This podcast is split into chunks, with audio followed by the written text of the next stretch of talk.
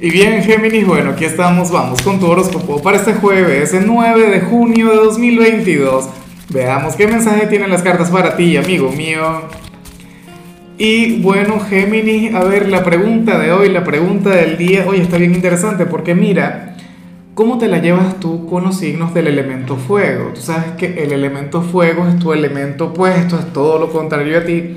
Ajá, y algunos dirán, Lázaro, ¿cuáles son los signos del elemento fuego para yo saber? Pues bueno, Leo, Aries y Sagitario. ¿Cómo, te la llevas con, ese trío en particular? Ahora, Géminis, mira lo que se plantea aquí a nivel general. No, sé ni cómo expresar lo, que se plantea acá.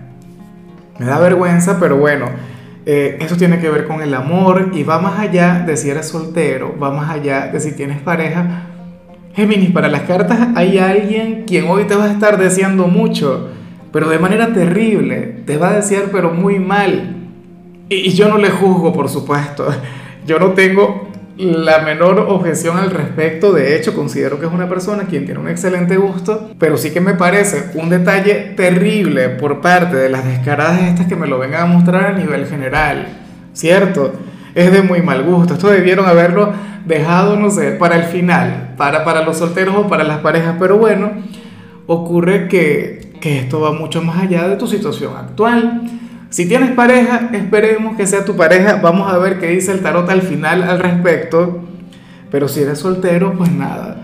Ocurre lo mismo. Un ex, un amigo, un pretendiente, alguien del trabajo, eh, no sé, algún compañero, no, bueno, algún vecino quien sentiría algo muy intenso por ti. Sentiría deseo, sentiría lujuria.